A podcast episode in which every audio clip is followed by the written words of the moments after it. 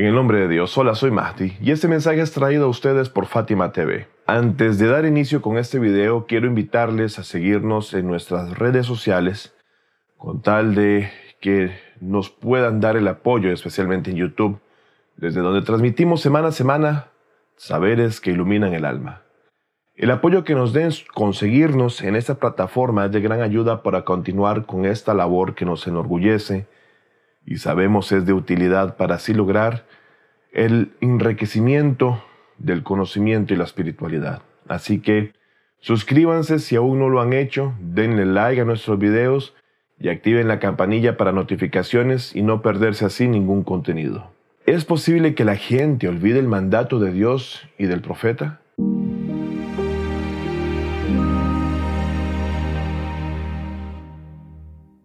Les quiero hacer una pregunta. Si el profeta del Islam en el día de Gadir presentó a Ali para dirigir ya la consolidada comunidad islámica, ¿cómo es posible que algunos compañeros del profeta se pusieran a él completamente y hacer que la orden del mismo mensajero de Dios sobre la wilayat fuera violada por los musulmanes?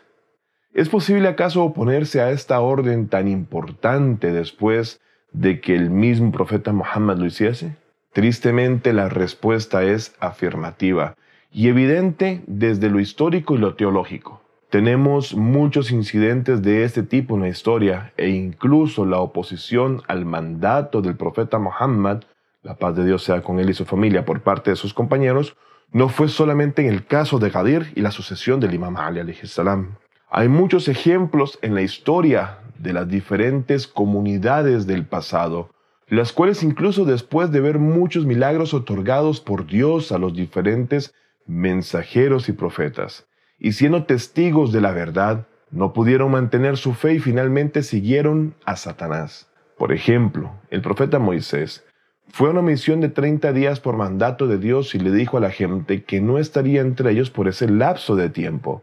y que durante su ausencia su hermano Aarón sería su sucesor y representante por lo que todos debían de obedecerle.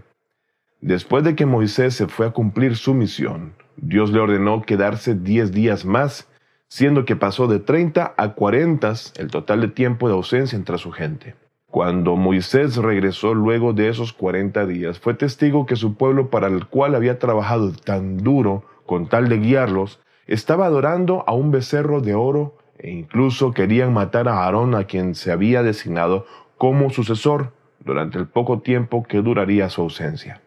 Otro claro ejemplo son todas las calumnias que llevaron a cabo quienes se denominaban seguidores de Jesús,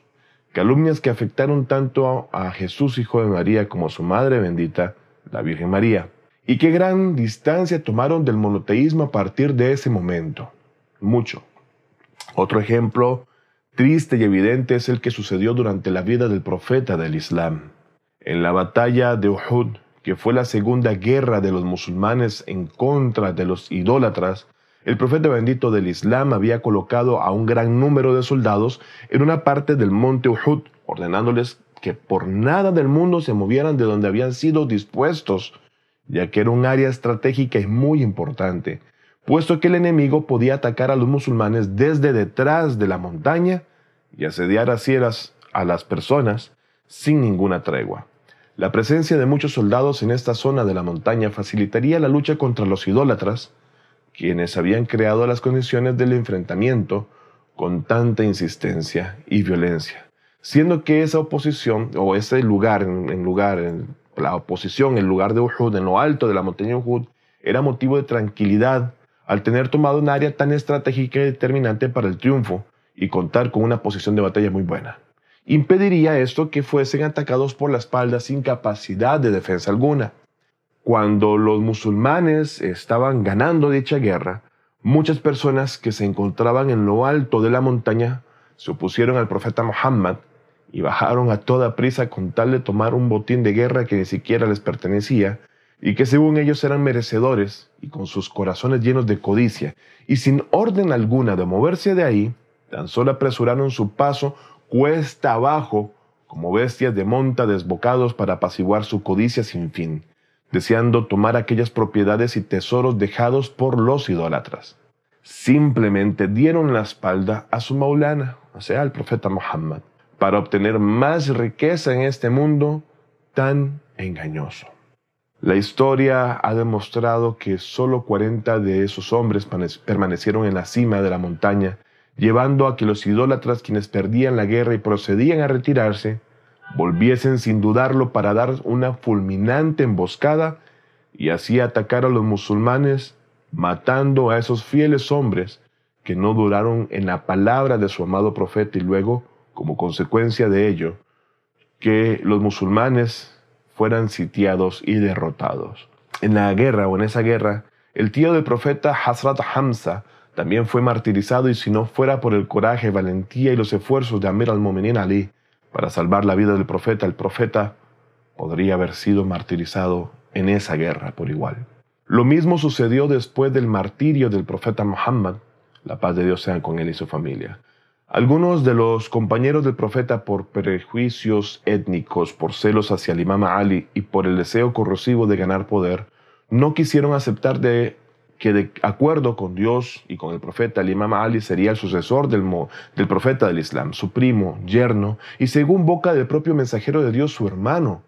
por su cercanía, amor y preferencia. El cuerpo bendito y puro del profeta del Islam aún no había sido enterrado, cuando en el mismo instante que el imam Ali efectuaba las honras fúnebres dictadas por el Islam y su respectivo rezo, es que algunos de esos compañeros, que eran conocidos entre los musulmanes, juntos tuvieron una reunión y decidieron elegir un sucesor no legítimo entre ellos, desobedeciendo la orden de Dios y a su mensajero. Estas personas llevaron a cabo este y muchos otros planes con intención de hacer realidad una elección de un califa y traer gente para su congregación en particular. En cuanto a las personas que se les opusieron, se vieron obligadas a aceptar su decisión a través de la fuerza y el miedo, llegando incluso a atacar la casa de Amir al-Mominin y Hazrat Fátima, la paz sea con ellos, llevando el martirio a la amada hija del mensajero de Dios en ese momento.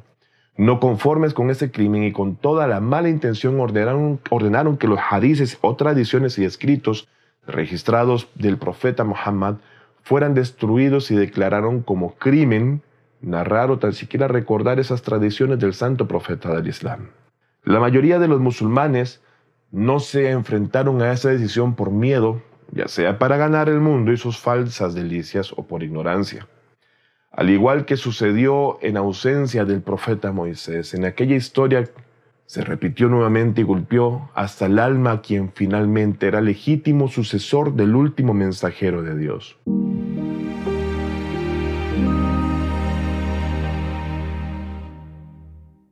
Bueno, el mensaje de hoy culmina acá con la primera parte. Espero muy pronto poderles estar haciendo entrega de la segunda parte, la cual es sumamente importante de recordar y de reconocer como parte del mensaje de la de Qadir.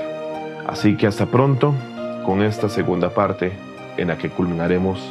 esa historia tan triste pero interesante que nos hará comprender mucho